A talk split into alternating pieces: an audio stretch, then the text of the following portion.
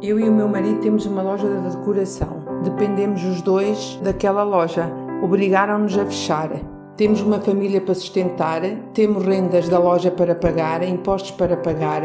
No meio disto tudo, não sei como é que vamos ficar, se vamos receber alguma coisa, se não vamos receber. Nosso negócio é trabalhador independente com contabilidade organizada. Gostava que me esclarecessem sobre este assunto. Relativamente aos contratos de, de arrendamento, o que está previsto é que o facto de um estabelecimento funcionar no local arrendado poder uh, estar encerrado temporariamente em virtude destas medidas que foram adotadas na sequência da declaração do estado de emergência, que isso não constitui justa causa da resolução do contrato. Portanto, a pessoa em questão poderá ter o estabelecimento encerrado e, quando terminar o estado de emergência, irá reabrir sem que este período de encerramento ao público possa ter qualquer relevância para efeitos da cessação do contrato. É isso que está previsto na lei. Quanto à obrigatoriedade do pagamento da renda, essa obrigatoriedade não cessa. Portanto, o valor da renda vai ser sempre devido. O que está previsto é a possibilidade desse pagamento ocorrer no momento posterior, no que diz respeito ao apoio em termos de rendimento. Para os trabalhadores independentes, de facto, estão numa situação mais vulnerável do que os trabalhadores dependentes, mas está previsto um apoio que tem que ser verificado se ser apreensão ou não os requisitos para poder aceder, a partir de sim, que corresponde a uma quantia que não chega aos 500 euros, são 400 e qualquer coisa euros por mês, e que só se atribui a partir do dia 1 de abril. A senhora pode aceder à plataforma da Segurança Social e apresentar o pedido para poder se tenha direito a esse, a esse apoio. Depois, há ainda uma série de linhas de apoio a pequenas e médias e microempresas que estão disponíveis e isso é uma questão de, de ser certificado se tem ou não tem condições para aceder a esses apoios. Bem-vindos a mais um P24. A pandemia que estamos a viver está a deixar grande parte da população em teletrabalho e muitas empresas a entrarem em regime de layoff. O estado de emergência e tudo aquilo que acarreta está a deixar os trabalhadores portugueses com muitas dúvidas legais. Hoje falamos com Ana Patrícia Cardoso, advogada e professora de Direito do Trabalho. Em primeiro lugar, vamos tentar perceber em que é que consiste o regime de layoff. Nós não temos, na nossa legislação, não temos a determinação layoff. Layoff é, é, é, um, estrangeirismo que se vulgarizou nestes últimos dias em Portugal.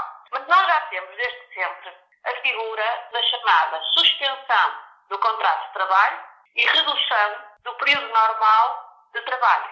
O que é que isto significa? Nas chamadas situações de crise empresarial, uma empresa, como uma medida mitigadora para evitar o despedimento, pode, por um período de tempo limitado, recorrer à figura da suspensão, isto é, temporariamente os trabalhadores deixam de ter a obrigação de prestar a sua atividade, ou à figura da redução do período normal de trabalho. Por exemplo, um trabalhador está contratado para 40 horas semanais e deixa de trabalhar 40 horas semanais e passa, por hipótese, a trabalhar 20 horas semanais. Portanto, tanto uma, uma modalidade como outra modalidade encaixam na figura do layoff. Nós tivemos aqui alguma confusão inicial que foi um bocadinho motivada pelo facto de termos tido durante 15 dias alguma instabilidade legislativa, porque houve uma primeira portaria que saiu no sábado, foi retificada na segunda, alterada na quarta e depois na semana seguinte foi revogada pelo decreto-lei, que é o que atualmente está em vigor, e que a única coisa neste momento que vem fazer, porque referência ao regime normal da suspensão e da redução do período normal de trabalho é simplificar o procedimento. Ou seja, a medida é exatamente a mesma, portanto, ou suspende o contrato ou reduz o período normal de trabalho, os efeitos que decorrem do recurso à medida são exatamente os mesmos, com duas grandes diferenças. Uma em termos do procedimento, isto é, entre a decisão por parte do empregador do recurso à medida e a efetivação dos seus efeitos, nós podemos estar aqui a falar de um dia, enquanto que, por comparação com o regime regra, podemos estar a falar de uma semana, duas semanas, até conseguirmos implementar esse regime, porque há aqui um processo de consultas aos trabalhadores, envio de comunicações escritas, prazo para resposta, depois abre-se um processo, uma chamada fase de informação e negociação, elabora-se uma ata e só depois é que se pode fazer a implementação da medida. Neste regime simplificado, basta que o empregador decida o recurso à medida. Se tiver comissão de trabalhadores e ou delegados sindicais, tem que os consultar, mas a lei nem sequer define um prazo para consulta. Este decreto-lei nem sequer tem esse prazo, portanto eu posso consultá-los de manhã, as estruturas de representação, e, ato contínuo, notificar os trabalhadores do recurso à medida e, nesse mesmo dia, submeter o formulário que foi criado para o efeito na plataforma da Segurança Social Direta. Portanto, eu não demito num dia, consigo operacionalizar todo o procedimento. Outra grande diferença é que quem está coberto deste regime especial do layoff fica isento do pagamento das contribuições para a Segurança Social. Portanto, a parte que recai sobre o empregador, correspondente a 23,75, não será devida enquanto as empresas estiverem abrangidas pelo regime especial. Por comparação, no regime regra, no regime normal do Código do Trabalho, a contribuição mantém-se como sendo devida. E em relação ao que se recebe? O layoff pressupõe que o trabalhador está numa situação ou de redução da sua prestação de trabalho ou da ausência de prestação de trabalho, sem que isso dependa de um, de um ato de vontade. Ou seja, o trabalhador não está nessa situação porque quer, está por algo que lhe é externo. E por isso a lei, para essas situações, prevê o pagamento de uma quantia a que se chama compensação retributiva. A compensação retributiva corresponde a dois terços da retribuição normal e líquida do trabalhador. E agora temos que perceber o que é que vem a ser isto de retribuição normal e líquida. O decreto-lei remete integralmente para o Código do Trabalho, a este nível. Portanto, nós temos que fazer aqui a aplicação do que decorre da Lei Geral sobre conceito de retribuição normal e líquida. Retribuição normal e líquida corresponde a tudo aquilo que um trabalhador recebe de forma periódica como uma contrapartida da sua prestação de trabalho. A retribuição de um trabalhador pode ser constituída por uma parte fixa e por uma parte variável. Talvez seja mais fácil de compreender se pusermos isto num caso prático. Vamos pensar por hipótese do vendedor comissionista. O vendedor comissionista há de ter uma retribuição fixa, vamos supor, equivalente ao salário mínimo nacional, 635 euros, e por hipótese comissões, que é uma parte variável, porque pode ser diferente o valor todos os meses do ano. Ora, neste momento de layoff, para efeitos de consideração do que é a base de cálculo, eu vou incluir tanto a retribuição base, como vou tenho que incluir a média das retribuições variáveis auferidas pelo trabalhador.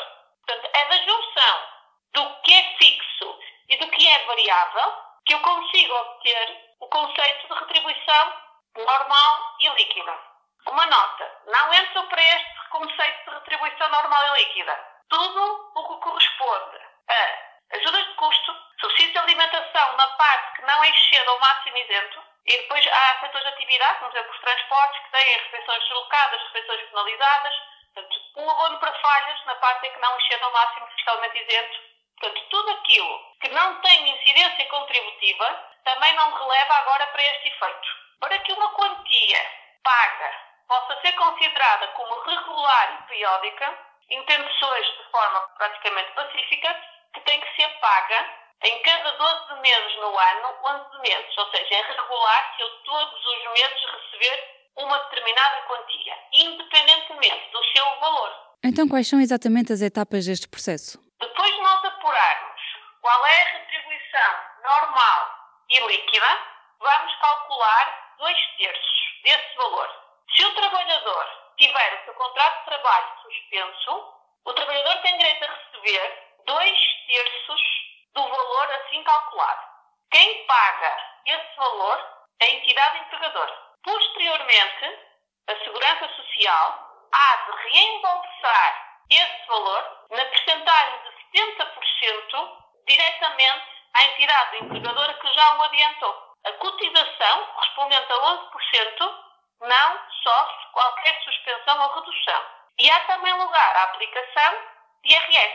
Portanto, se houver lugar à retenção, é também efetuada a retenção em sede de IRS. Esse valor tem um limite mínimo, ou seja, os dois terços, nunca podem corresponder a uma quantia inferior à retribuição mínima garantida nacional, portanto, menos de 635 euros.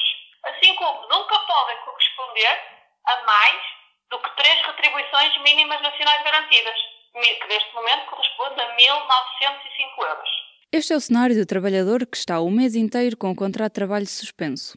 Vamos agora analisar o cenário de um trabalhador com o seu período de trabalho não suspenso, mas sim reduzido. Para ser mais fácil compreender, vamos imaginar um trabalhador que, em vez de fazer 40 horas semanais, vai fazer 20. Vamos também imaginar que a sua retribuição normal e líquida é 900 euros. Portanto, dois terços de 900 euros serão 600 euros. neste caso, integralmente pagos como compensação retributiva. Porquê? Porque o trabalhador trabalhou metade do mês. Portanto, pelo trabalho efetivamente prestado, quem irá pagar é o empregador. Portanto, se o trabalhador ganha 900 euros e se trabalhou metade do mês, vamos supor, pelo seu trabalho tem direito a receber 450 euros. A compensação retributiva, neste caso, vai corresponder ao diferencial entre os dois terços, que seria, no exemplo concreto, 600 euros, e o valor efetivamente recebido a título de trabalho, portanto, 450 euros. Portanto, teríamos neste exemplo uma compensação retributiva de 150 euros.